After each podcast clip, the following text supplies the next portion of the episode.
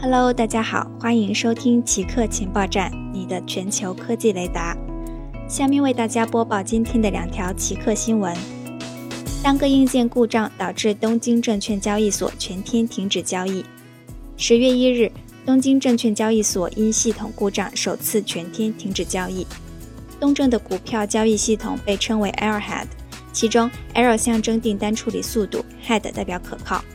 Airhead 于二零一零年上线，取代了之前发生过一系列故障的旧系统。在过去十年中，它没有发生过太大的故障。但本周四上午七点零四分，被称为第一共享磁盘设备的硬件检测到了内存错误，而该设备对交易至关重要。错误发生之后，按照系统设计将自动切换到第二共享磁盘设备，然而因为未知原因，切换到备份也并未成功。事故对名为“信息分发网关”的服务产生了连锁反应。该服务用于向交易员发送市场信息。上午八点零五分，推特开始出现东证出现问题的消息。八点三十六分，东证正式通知证券公司交易将暂停。三分钟之后，正式发布了新闻稿。据了解，目前日本金融厅已启动调查，要求交易所详细报告发生故障的原因以及系统管理体制等情况。宜家将停售不可充电的碱性电池。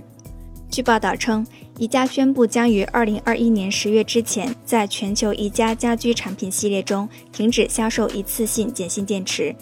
这一决定的目的是鼓励常用电池的消费者转而使用充电电池。当前有多项电池生命周期评估对比研究表明，对于高能耗、需要定期供电的普通家用设备，譬如玩具、手电筒、便携式音箱或照相机。使用碱性电池比使用镍氢充电电池对环境的影响更大。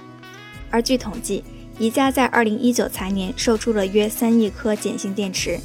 按照这个数值估算，假如所有宜家顾客都放弃碱性电池而改为购买充电电池，按充电五十次计算，则全球每年可减少多达五千吨的电池垃圾。